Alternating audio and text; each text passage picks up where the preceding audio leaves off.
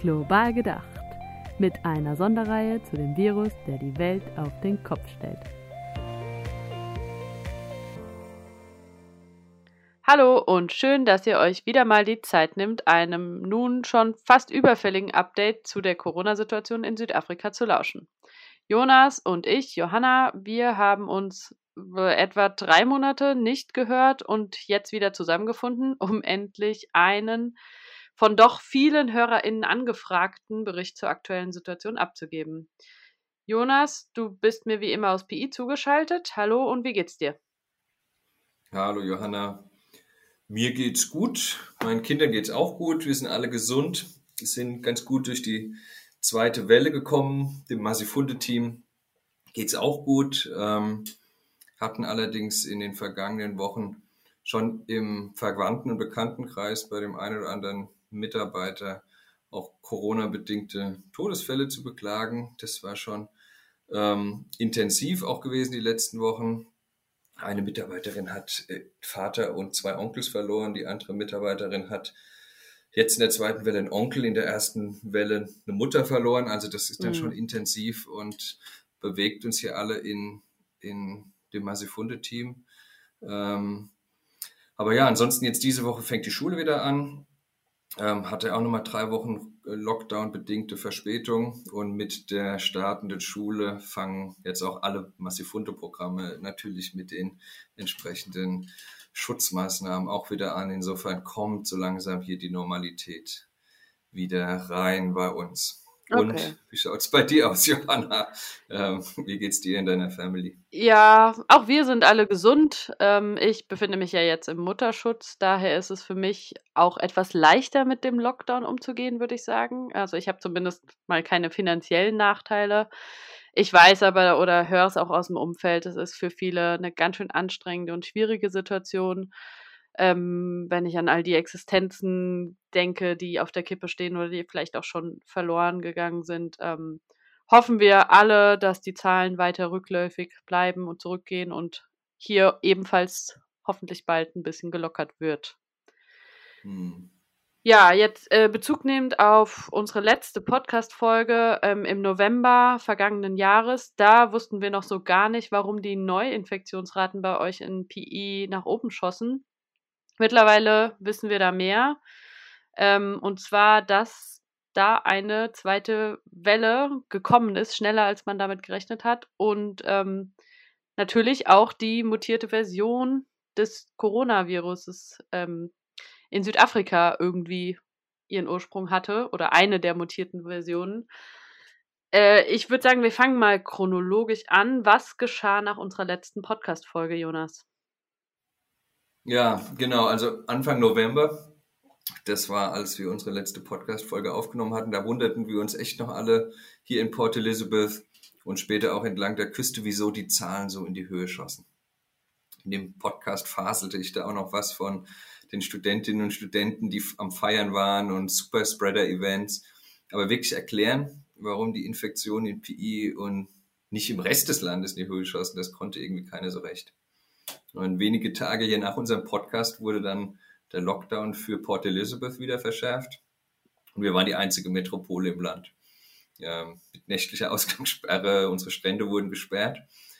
Und da war dann Port Elizabeth erstmal irgendwie so das Gespöck des Landes, ja. Was habt ihr nun davon? Ja, ihr habt euch nicht an die Regeln gehalten und ihr habt euch jetzt alle infiziert, ihr werdet mit Lockdown bestrafen, sowas. Da hat so wirklich der Rest des Landes so nach BI geguckt und äh, sich einen Spaß draus gemacht aus der Situation.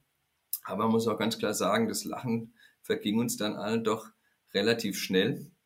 Bei uns wurde dann nach einiger Zeit wieder das Field Hospital von Volkswagen geöffnet, ähm, mit, mit seinen was 1000, 1500 Betten. Und das füllte sich genauso schnell irgendwie wieder die staatlichen wie die privaten Krankenhäuser. Und irgendwie war der Virus dann gefühlt wieder überall und zwar urplötzlich. Ja. Jeder kannte wen, der es hatte. Viele bei uns im Team haben sich infiziert. Auch aus Partnerorganisationen hat man das viel gehört von Infektionen. Und in unserem Netzwerk sind das natürlich alles Menschen irgendwie Mitte 20 bis Mitte, Ende 30 irgendwie. Ja. Und die meisten so mit leichten Symptomen. Aber auch ein paar, die irgendwie richtig fertig waren. In dem Alter hat es einen überrascht, ja, die dann so über Verlust von Geruchs- und Geschmackssinn klagten. Das kannten wir aus der ersten Welle so in dem Sinne irgendwie gar nicht, ja. Und äh, dann, ich dachte dann auch irgendwann mal so, oh, ich hätte mich infiziert. War dann Gott sei Dank nur eine heftige Bronchitis, aber ich, ich äh, bin dann zum Testen gefahren, zu einer der fünf Teststationen hier in PI. Da stand ich dann vier Stunden in der Autoschlange mit bestimmt über 100 Autos. Und da ist mir dann erstmal bewusst geworden, so mit welcher Wucht wir hier in PI von der zweiten Infektionswelle getroffen wurden. Und erst kurz vor Weihnachten wurde dann bekannt, dass es sich darum halt eine mutierte Variante handelte. Ich glaube, so zum selben Zeitpunkt, als es auch in UK bekannt wurde. Und dass es diese Variante halt schneller verbreitet als die ursprüngliche Variante. Und so konnte man dann auch diesen rasanten Anstieg irgendwie erklären, rückblickend. Okay, ja. das klingt heftig. Ähm, was weiß man denn mittlerweile über diese mutierte Variante? Zum einen wissen wir, dass, äh, dass die mutierte Variante, die wir hier in Südafrika eigentlich nur so The Variant nennen, und, und in, ja, im Rest der, Rest der Welt wird es die südafrikanische Variante genannt. Wir wissen, dass die eigentlich zwei griffige Namen hat. Der offizielle Name ist nämlich in Südafrika 501YV2 und bei euch heißt es äh, R2D2. Nee, äh, B1351. Ähm, okay. Und zum anderen ist belegt, ja, verrückt, zwei, zwei unterschiedliche Namen und zeigt halt auch ganz klar, warum die Jungs Wissenschaftler und nicht im Marketing gelandet sind. Ja. Ähm, zum anderen ist belegt, dass sich die mutierte Variante hat irgendwie um ein Vielfaches schneller verbreitet. Also ist viel infektiöser und befällt auch jüngere Menschen schneller. Und diese haben öfter mit leichten Symptomen zu kämpfen als bei der ursprünglichen Variante. Dabei ist, ist das Gute halt, dass dass es äh, nicht mehr schwere Krankheitsverläufe gibt als bisher. Es gibt wohl weniger asymptomatische Verläufe und mehr Verläufe mit leichten Symptomen. Aber die schnelle Verbreitung ist natürlich hier das Problem. Und der Kampf, so die, die, diese Infektionskurve flach zu halten, ist natürlich bei schnellerer Verbreitung, wenn es hier doppelt so schnell sich verbreitet, natürlich um einiges schwieriger. Und so dann die die Älteren unter uns, ja, die schon länger dem Podcast folgen, die erinnern sich an die Slogans Flatten the Curve, so aus den Anfangsmonaten mhm. der Pandemie, ähm, was man irgendwie gar nicht mehr so häufig hört, ja. War am Anfang so, ging es ja darum, die Kurve irgendwie flach zu halten und einfach aus dem einfachen Grund, weil die große Gefahr ist, dass zu viele Menschen zur selben Zeit ernsthaft erkranken und intensive medizinische Betreuung benötigen. Ja. Und ähm, wie hat diese Mutation sich dann von PI, wo ja der Ursprung war, ähm, über das ganze Land verbreitet? Ja, von PI, also Port Elizabeth aus, ging es dann über die Garden Route Richtung Kapstadt und ähm, wurde dann auch entsprechend Garden Route äh, mit Lockdown-Maßnahmen versehen. Und Kapstadt war dann im Endeffekt auch die Metropole in Südafrika, die von der zweiten Welle am heftigsten betroffen war. Und dann kurze Zeit später war dann auch ähm, Johannesburg und Durban ähm, mitten in der zweiten Welle. Und zu dem Zeitpunkt, das war dann so Mitte, Mitte Dezember, waren dann 90 Prozent aller positiven Tests zurückzuführen auf die mutierte Variante. Also die ursprüngliche Corona-Variante ja, wurde von dieser Mutation quasi irgendwie ja, komplett verdrängt und, und das irgendwie in echt kurzer Zeit. Ja das zeigt irgendwie auch, wie, wie, wie viel ja, infektiöser und resistenter irgendwie die neue Variante ist. Und die Folge dann natürlich war, hier Surprise, Surprise, ja, Regierung schickt das ganze Land in, in, in verschärften Lockdown, nächtliche Ausgangssperre, Schließung von Stränden, Flüsse wurden äh, verboten, äh, Zugang zu Flüssen und, und Seen und Alkohol wurde wieder verboten. Und das so direkt zu Weihnachten. Mhm, ein ganz so besonderes Weihnachten. ja, ja ähm, aber warum genau wurden Strände geschlossen, Flüsse und Seen? Also vielleicht kannst du uns das kurz erklären. Ja, ich glaube, ähm, äh, da ging es weniger darum, glaube ich, jetzt so die, die Oma und den Opa davon abzuhalten, ihren, ihren Hund Gassi zu führen am Strand. Und es ging auch nicht darum, irgendwie den vereinzelten Surfer ähm, fernzuhalten. Ich glaube, es ging primär darum, die Menschenaufläufe an den Stränden zu unterbinden. Mhm. Und äh, Südafrikaner, wir grillen unglaublich gerne und dann stehen da hunderte Menschen dicht beisammen mit ihren Autos auf Parkplätzen am Meer oder direkt am Meer, trinken, tanzen, feiern. Und ich glaube, dann ist es einfach schwer, das zu trennen, wie darf man sich am Strand verhalten, wie nicht. Deswegen wurde die komplett gesperrt. Und ein zweiter Grund, der vielleicht sogar noch entscheidender ist, ist, dass mit gesperrten äh, Stränden vor allem diese gesamte innersüdafrikanische Reiselust komplett ausgebremst wurde. Ja, diese Mobilität wurde gestoppt. Ähm, da brachen einfach alle Südafrikaner irgendwie ihre Pläne ab, Weihnachten an der Küste zu verbringen. Und aus dem Landesinneren, so Johannesburg und so andere Regionen, die meisten verbringen Weihnachten, Neujahr an der Küste bei Familien oder man mietet sich da ein Häuschen und verbringt einfach zwei Wochen am Meer. Und mit gesperrten Stränden macht das natürlich keinen Sinn. Und ich glaube, da, da, hat die Regierung dann schon äh, seine, sein Ziel erreicht und es hatte Wirkung gezeigt, weil ich glaube, die meisten Leute sind dann einfach irgendwie auch zu Hause geblieben. Okay, das heißt, du siehst, dass es auch gewirkt hast, hat, diese Maßnahme. Ich denke schon. Also die Strände in den Metropolen auf jeden Fall war leer. Ja, und darum ging es ja. Also diese Menschenaufläufe, die konnten auf jeden Fall verhindert werden. Und äh, das war Sinn der Sache. Ähm, es gab natürlich dann auch wieder die, diese verrückten Aufnahmen und Bilder von, von Surfern, die von der Polizei vereinzelt aus dem Meer gezogen wurden. Und man denkt so, oh Leute, das zieht jetzt, zieht jetzt irgendwie so am, am Ziel oder schießt am Ziel vorbei, so boah. Ähm, aber ja, äh, prinzipiell ist schon zu sagen, dass sich hier die Südafrikaner echt da vorbildlich irgendwie an die Regeln halten, zumindest an öffentlichen Orten, jetzt vielleicht nicht in den Townships. Das haben wir öfter diskutiert, wie schwierig es da ist, sich an diese Corona-Regeln zu halten. Aber in Geschäften bekommt man die Temperatur gemessen und man kommt da nur rein, wenn man keine erhöhte Temperatur hat, in allen Geschäften. Es wird überall die Hände desinfiziert, Masken sind überall Pflicht und sowas. Und da sind wir schon recht vorbildlich. Und auch die Polizei in der zweiten Welle. Wir haben ja viel darüber diskutiert letztes Jahr ähm, über ähm, Polizeigewalt und die Armee, die über die Stränge schlug. Und davon hat man ähm, eigentlich jetzt in der zweiten Welle auch nichts gehört. Die haben dafür gesorgt, dass die Maßnahmen implementiert wurden, aber ähm, ja, das alles im Rahmen der, des rechtlich Möglichen. Insofern denke ich schon, dass die Interventionen da funktioniert haben. Okay. Aber man muss auch dazu sagen, also finde ich auch wichtig zu erwähnen, dass das natürlich auch einfach ähm, bedeutet hat, dass ähm, der Tourismus unterbunden wurde. Und das war der Todesstoß für die Branche, für ganz viele, ganz viele kleine Mittelständische im, im Tourismusbereich, die hatten sich durch die erste Welle gekämpft und dann auf Dezember und Januar gehofft. Und dann kamen keine lokalen, keine internationalen Touristen. Und ich weiß von vielen, die haben dann nochmal zum Dezember hin investiert, sich darauf vorbereitet auf die Besucher und keiner konnte mit der zweiten Welle rechnen, keiner konnte dann diese Stilllegung der Tourismusbranche in dieser Form vorhersagen, aber es hat dann, glaube ich, echt dem einen oder anderen echt ähm, den, äh, den Todesstoß dafür gegeben. Und ja. selbst jetzt Greyhound kennst du bestimmt, diese, dieser Fernbus, ja. hat letzte Woche Insolvenz angemeldet und ähm, das ist ein Riesen, Riesenunternehmen und, und die Experten sagen, die Pleitewelle Südafrika eigentlich erst noch voraus. Okay, das ist natürlich heftig. Wäre Ja, vielleicht auch mal ein spannendes Thema, da in so staatliche Interventionen und Unterstützungsmaßnahmen äh, reinzugehen.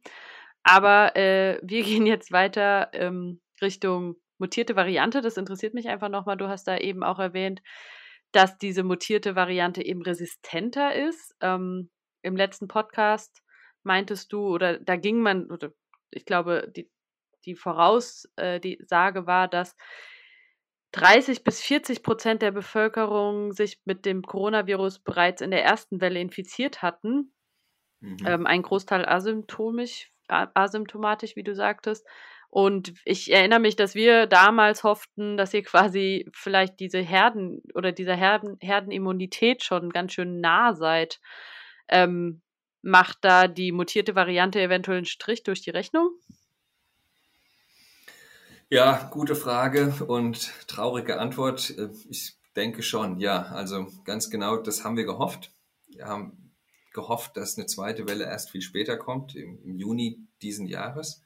Ähm, und äh, wir hatten gehofft, dass sich die dann deutlich langsamer ausbreiten würde, dass einfach weniger Werte finden würde oder der Virus würde weniger Werte finden, ja, auf die er überspringen kann, weil Leute schon äh, infiziert waren. Und naja, jetzt hat South African Blood Service, die im ganzen Land Blutspenden sammeln, vor zwei Wochen eine Pressemitteilung rausgegeben, in der sie informiert haben, dass in jeder zweiten Blutspende Antikörper, die rückzuführen sind auf die ursprüngliche Corona-Variante, nachgewiesen werden können.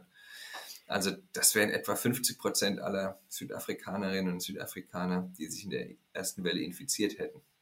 Das sind jetzt die Zahlen von ähm, South African ähm, Blood Service. Ähm, aber ähm, wir wissen mittlerweile halt leider auch, dass die Antikörper die Folge einer Infektion mit der ursprünglichen Variante sind, nur gering bis zum Teil gar keinen Schutz gegen die mutierte Variante bieten. Und das ist bitter. Also in Zahlen jetzt auch die Statistiken, die wir mittlerweile haben, sind, dass von 100 Menschen, die sich mit der ursprünglichen Variante infiziert hatten, in Studien nur 10 Menschen auch von der mutierten Variante Schutz haben. 40 Menschen haben gar keinen Schutz und 50 Menschen haben stark reduzierten Schutz. Das wirft uns also um Meilen zurück auf der Reise da Richtung Herdenimmunität. Mhm, das ist natürlich total katastrophal. Bedeutet also, dass ihr im Punkto Herdenimmunität quasi wieder bei Null startet. Wenn ich das jetzt richtig verstehe. Ja, genau so schaut es aus, ja. Mhm. Da kann ich mir vorstellen, dass eine Hoffnung besonders auf dem Impfen liegt. Darüber sprechen wir auch gleich. Aber zuvor würde ich gerne noch eine Frage zum Status quo stellen. Ähm, es ist jetzt Mitte Februar. Wie schaut es denn im Moment aus? Wie sind die Zahlen? Ja, die, die zweite Welle, von der wir hier die ganze Zeit sprechen, die brach dann verrückterweise und glücklicherweise irgendwie genauso in sich zusammen, wie das auch bei der ersten Welle der Fall war. Nach extrem steilen Anstieg, denn wir hatten ziemliche Panik Mitte Januar, dass das nun irgendwie uns das Genick brechen könnte, tägliche Neuinfektionen um die 20.000. Prognosen, dass das noch echt nicht der Peak ist, aber zwei Wochen später ähm, war das dann abgeflacht. Also wir haben zurzeit um die 1500 bis 2000 neue Infektionen pro Tag und das ist weiter rückläufig. Und in PI waren es gestern 20 neue Fälle. Die Krankenhäuser haben wieder Kapazität und auch die täglichen Todeszahlen sind rückläufig. Die sind aber mit 200 bis 250 Toten am Tag noch weiterhin hoch. Und das, zum Beispiel das, das äh, Volkswagen Krankenhaus, habe ich gerade gelesen, die ähm, haben mittlerweile von den 1500 Betten nur noch 100 belegt und es wird diskutiert, das am Ende März wieder zu schließen. Und die Rate der positiven Tests ähm, finde ich auch ein wichtiger Indikator immer und die ist ebenfalls zurückgegangen. Im Dezember hatten wir zwischenzeitlich mal 40, in einigen Städten 50 Prozent positiver Tests. Und es war quasi jeder Zweite, der sich testen ließ, war positiv. Und mittlerweile liegt es wieder bei irgendwie bei moderaten 5 bis 7 Prozent positiver Tests. Das heißt, von 100 Personen, die vermuten, Corona zu haben, sich testen lassen, sind tatsächlich nur 5 bis 7 infiziert. Und vor wenigen Wochen waren es halt noch 50 aus, aus 100.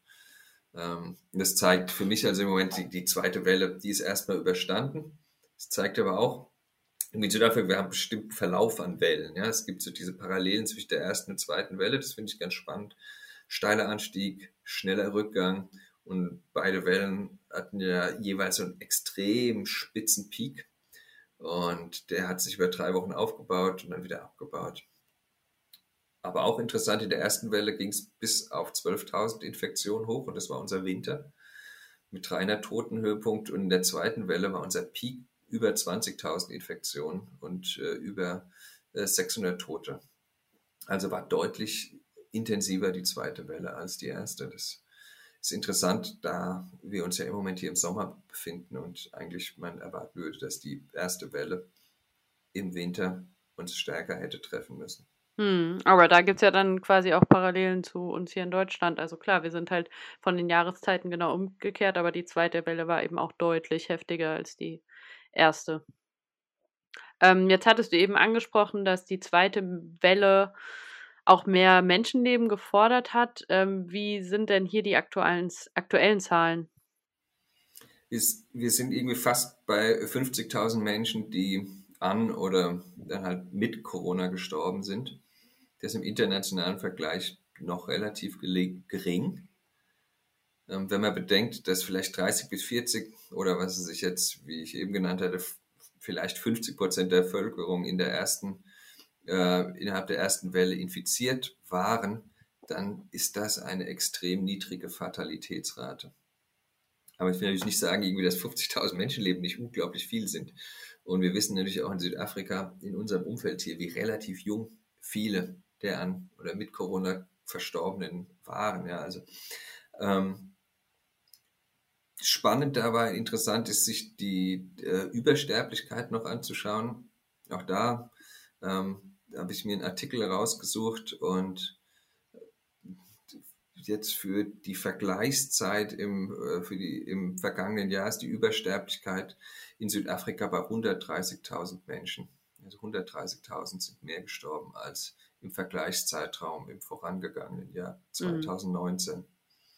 Und da hat der Business Insider am 1. Februar äh, geschrieben und errechnet, dass halt im Eastern Cape als Beispiel wohl aus wohl eine aus 300 Personen an oder mit Corona gestorben ist. Im Eastern Cape ist die Übersterblichkeit extrem hoch, 485 aus 100.000 Menschen. Wenn man dann äh, davon ausgeht, dass vielleicht 70 Prozent dieser Übersterblichkeit Corona-Bezug hatten, dann wären das eine Person aus 300 Personen im Eastern Cape, ähm, die durch Corona oder mit Corona gestorben sind. Das wäre dann eine der höchsten Raten der Welt, hat der Business Insider geschrieben. Das verglichen dann mit, mit New York und, und Belgien. New York sind es 230 pro 100.000, in Belgien 188, England 170. Also ähm, das fand ich dann auch nochmal spannend, das ähm, sich mit der Übersterblichkeit anzuschauen. Ja, auf jeden Fall. Ähm, warum könnte Corona im Eastern Cape gerade so hohe Ta Todeszahlen gefordert haben? Könnte die, könnte die, die mutierte Variante sein. Also wir sind hier quasi Ground Zero und wir wurden von der Mutation ja irgendwie so eine Entspannungsphase eher unachtsam getroffen, ja, mhm. und haben viel zu spät realisiert, wie ernst die Situation ist. Anderer Grund könnte, wie so oft, wir haben es zigmal diskutiert, die Altersstruktur sein. 37 Prozent im Eastern Cape sind zwar jünger als 15, extrem jung, aber dafür hat das Eastern Cape auch die größte Bevölkerung der über 60-Jährigen in Südafrika. Und viele, extrem viele sind aus der Risikogruppe. Das könnte ein Aspekt sein. Und der letzte ein weiterer Aspekt könnte auch sein, dass es einfach im Eastern Cape extrem viele ländliche äh, Gebiete gibt mit schlechtem Zugang zu schlechter gesundheitlicher Versorgung. Das könnte auch eine Rolle spielen. Ich schätze mal, das wird ja in den kommenden Wochen oder Monaten vermutlich wird es da erst verlässlichere Informationen geben, vermute ich mal. Ich verstehe. Ähm, und wie schaut es jetzt aus mit den Impfungen? Was gibt es dazu zu sagen? Heute ist der 17. Februar und wir haben endlich die ersten Impfungen erhalten. Heute äh, begann die Impfung mit Johnson Johnson. Und das sind echt Good News. Wurde natürlich erstmal hier unser Präsident und alle Ministerinnen und Ministerinnen ähm, öffentlichkeitswirksam äh, geimpft. Ähm, und über die kommenden Tage sollen jetzt die ersten 80.000 Dosen an Johnson Johnson verimpft werden, geht es zunächst durch an die Mitarbeiter des Gesundheitswesens und auch die, die aus den Risikogruppen kommen. Und dann sollen in den kommenden vier Wochen weitere 500.000 Dosen äh, in Empfang genommen werden und weitere 9 Millionen sind bestellt.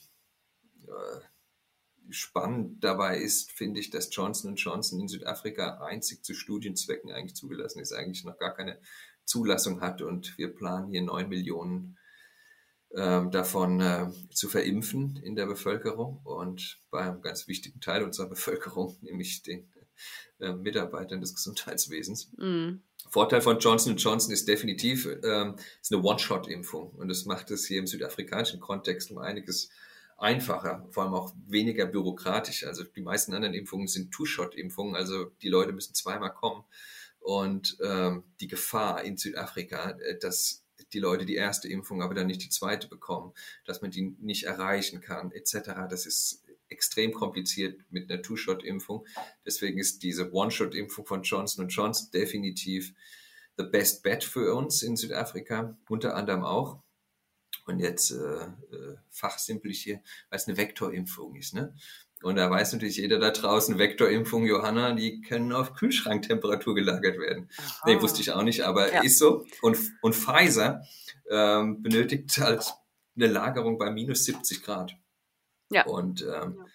das äh, sich in Südafrika vorzustellen, dass wir hier eine Kühlkette aufrechterhalten können, bis in die ländlichen Gebiete hinein, die minus 70 Grad durchgehend aufweist in einem Land, wo wir halt dauernd Loadshedding haben, ja, mit zig Tagen, wo es zwei bis vier Stunden gar keinen Strom gibt. Das ist einfach schwierig vorzustellen, dass wir das hinbekommen. Aber ja, Aber ja von Pfizer sind auch äh, 20 Millionen Dosen bestellt.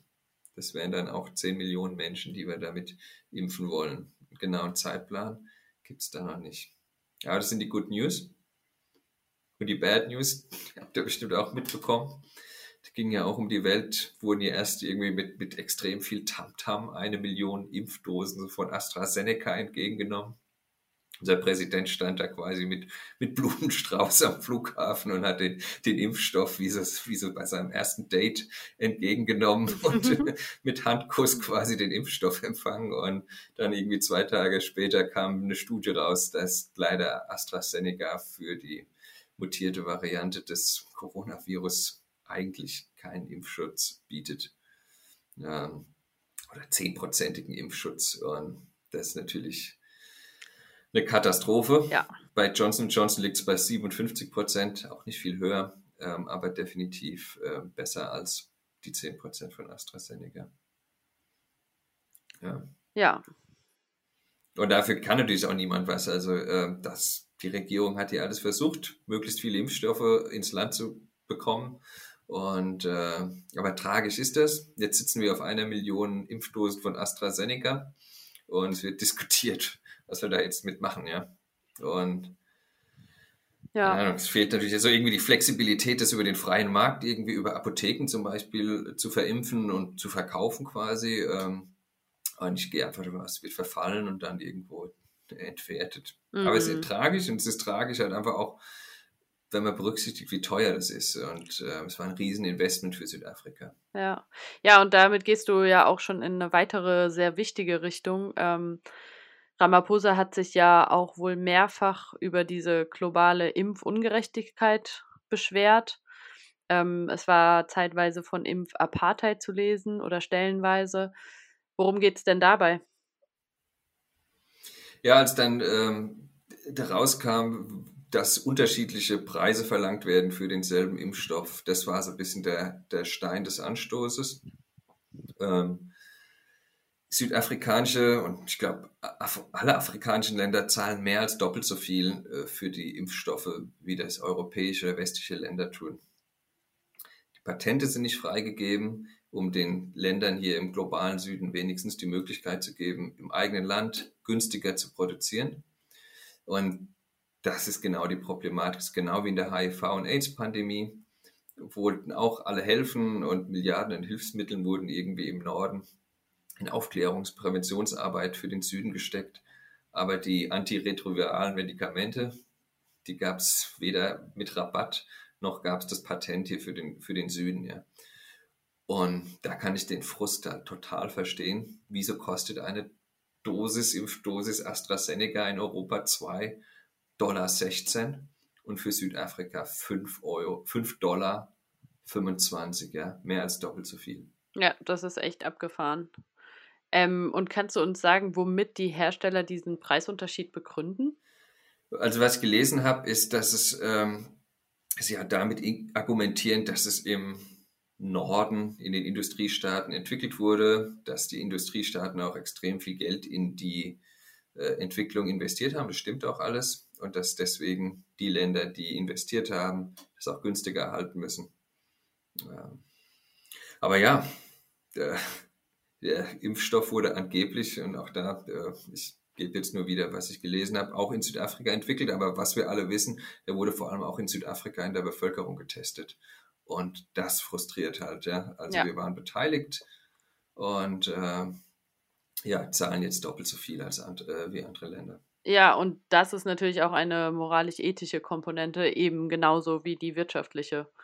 Ja, ganz genau. Und wenn den Ländern des Südens dann nicht ausreichend Impfstoff zur Verfügung gestellt wird, dann wird Herdenimmunität hier vermutlich erst 2023 oder irgendwas, weiß ich, noch später erreicht werden. Und wenn sich der Virus hier weiter emsig verbreiten und mutieren darf, dann kann der Norden vermutlich noch so viel impfen das bringt dann nicht viel, ja, wie man jetzt bei der mutierten Variante sieht, die halt einfach bei, auf viele Impfstoffe gar nicht anspringt. Ja, ganz wichtiger Punkt. Jetzt vielleicht noch ein ganz kurzer Ausblick. Gibt es Prognosen, wann in Südafrika die Herdenimmunität ähm, erreicht werden kann? Oder wann damit gerechnet wird? Ähm, der Professor Venter, Professor der Medizin an der University of Witwatersrand und genauso auch der Professor Shabir Mahdi, den ich jetzt schon x-mal äh, zitiert habe. Ja, ich erinnere mich. Die haben vor, ja, die vermuten, dass Südafrika frühestens Ende nächsten Jahres, also Ende 2022, Herdenimmunität erreichen kann. In der aktuellen Geschwindigkeit haben die beide vorher gesagt, dass wir wohl noch vier bis sechs weitere Wellen brauchen und das inklusive Impfung. Das ist natürlich erstmal ernüchternd. Ja. Aber ja, das ist deren Prognose. Vier bis sechs weitere Corona-Wellen, durch die wir noch durch müssen. Krasse Prognose. Äh, vor allem, Total. weil ja auch da weitere Mutationen wahrscheinlich erstmal nicht mit eingerechnet sind. Könnte ich mir vorstellen. Nee, nee glaube ich ja. auch nicht. Also Ende 2022 ist noch eine ganze Weile hin. Äh, und wir hoffen einfach mal, dass die ExpertInnen daneben liegen, äh, mehr Impfstoff früher geliefert wird und ganz schnell verimpft werden kann. Das wäre doch was. Ja, das ist ein guter Wunsch. Gut wäre das. Jetzt äh, haben wir wieder eine ganze Menge an Infos rausgehauen. Jonas, vielen Dank dir für die intensive Vorabrecherche. Ähm, ich denke, wir konnten hier unseren Beitrag zu leisten ähm, und vor allem auch dieses Thema Impfgerechtigkeit nochmal anzusprechen und aufzugreifen, fand ich sehr wichtig, finde ich sehr wichtig. Ähm, da sollten wir uns alle ans eigene Köpfchen fassen und drüber nachdenken, was fair ist für die Weltgemeinschaft. Ähm, ich habe das Gefühl, hier in Deutschland kochen wir oft in unserem eigenen Süppchen und ähm, beziehen uns zu sehr auf die westliche Welt. Von daher sehr cool, dass wir mit dir ähm, aus dem globalen Süden da direkt Infos und Input aus dem aus erster Hand erhalten können. Ich sage danke. Ja, ich sage auch danke und ich sage gerne und ich freue mich aufs nächste Mal und ich freue mich ähm, auch auf Rückmeldungen und Kommentare auf unseren Podcast. Also es ist echt immer schön, wenn man in irgendeiner Form was von unseren Hörerinnen und Hörern hört, dann podcastet man nicht so ins Leere hinein. Ja, Insofern sehr, sehr gerne. Euch gerne. Ihr könnt euch immer ähm, auf, auch über die E-Mail-Adresse podcast.masifunde.de melden. Aber die meisten wissen vielleicht auch so, wie sie Jonas oder mich erreichen. Vielen Dank dafür. ja. Jonas, ich danke dir, Johanna. Ich wünsche dir einen ganz schönen Abend. Ab ins Bett, es ist spät. Auch.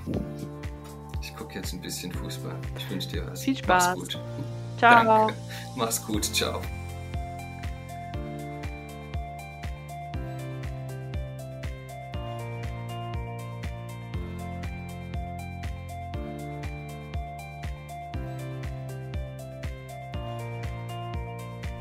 Global gedacht. Mit einer Sonderreihe zu dem Virus, der die Welt auf den Kopf stellt.